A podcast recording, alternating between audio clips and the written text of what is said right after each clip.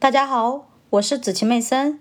今天我将继续为大家阅读《投资者的未来》第十五章：全球化解决方案——真正的新经济。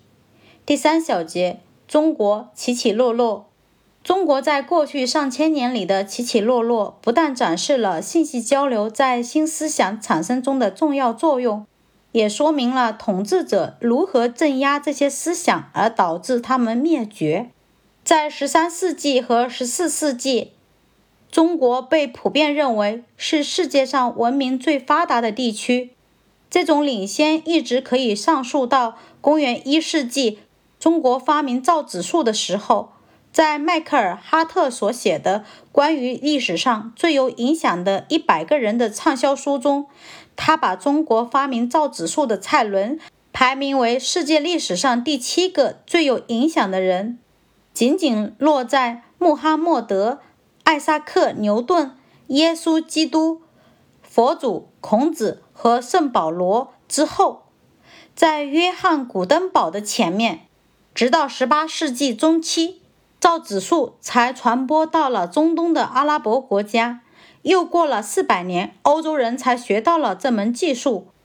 哈特写道：“仅仅在公元前二世纪之前。”中华文明较为落后于西方文明，在接下来的几千年里，中国的成就超过了西方任何一个国家和民族。按照很多标准衡量，在大约七八个世纪的时间里，中国都是世界上最先进的国家。中国在世界文明中的统治地位，明显与这个国家记录和传递知识的能力相关。但是，这种技术上的领先没有持续下去。莫吉尔在《富人的手段》中描述了后来失传的中国人的重大发明。第一个时钟由苏颂在1086年发明，水运仪象台。但是，当16世纪基督教传播进中国的时候，中国人却不得不重新认识时钟。中国人在9世纪即古登堡发明印刷术500年前就发明了活字印刷术。但是却没有进行积极的印刷。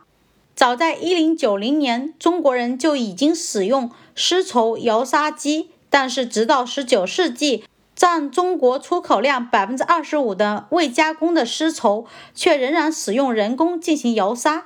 中国人在10世纪就发明了火药，并把它用在火箭和炸弹上，但是在14世纪中叶，他们却不得不向西方重新学习。火炮的使用为什么会出现这种情况？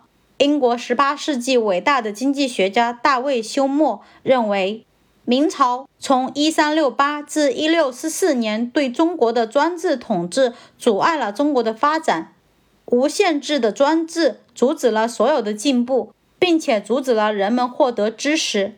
明朝统治者更喜欢一个稳定的、可以控制的环境，因而压制发明和创造。结果，中国陷入了长期的停滞中。明朝统治者反对任何会扰乱稳定的事物。尽管中国原来的科技水平远远领先于西方，尽管中国人能够轻易到达美洲，但是他们没有那样做。由于皇帝把海军扩展看作一项昂贵的冒险，所以中国在一四三三年之后完全停止了地理发现。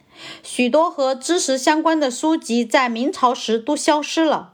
宋应星伟大的技术百科全书《天工开物》在一六三七年写成，他提供了一个从纺织机到水利学到玉石加工等中国技术的很好总结。但是这项工作不久就被破坏掉了，主要是由于他的政治观点和统治者不同。正如莫基尔所说。国人在可以统治世界的时候退步了。斯坦福大学的经济学教授查尔斯·琼斯总结道：“在14世纪，中国离工业化只有一步之遥；然而到了16世纪，他们的技术明显落在了绝大多数的到访者后面。等到19世纪，中国人自己已经无法忍受了。”